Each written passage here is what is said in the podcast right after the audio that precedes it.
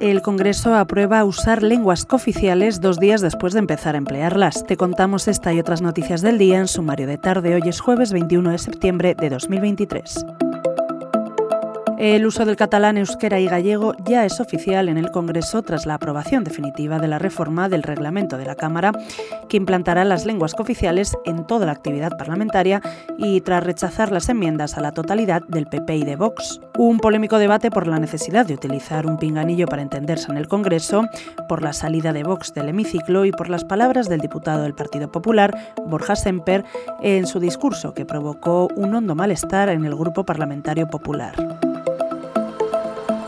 Precisamente el hecho de que Semper hablara en euskera en el Congreso es tildado de error por parte de algunos populares, que temen que se produzca un pinchazo en la convocatoria del acto del próximo domingo por esta circunstancia. Los populares ponen sus esperanzas en el llamamiento a la movilización que está haciendo Isabel Díaz Ayuso en Madrid. En la página económica, hoy en The Objective te contamos que la incertidumbre política generará una caída histórica de la inversión extranjera durante este año 2023. Así lo creen diversas fuentes de fondos de inversión, analistas y expertos en flujos de capital foráneo consultados por este periódico tras analizar los malos datos registrados en el segundo trimestre de este año.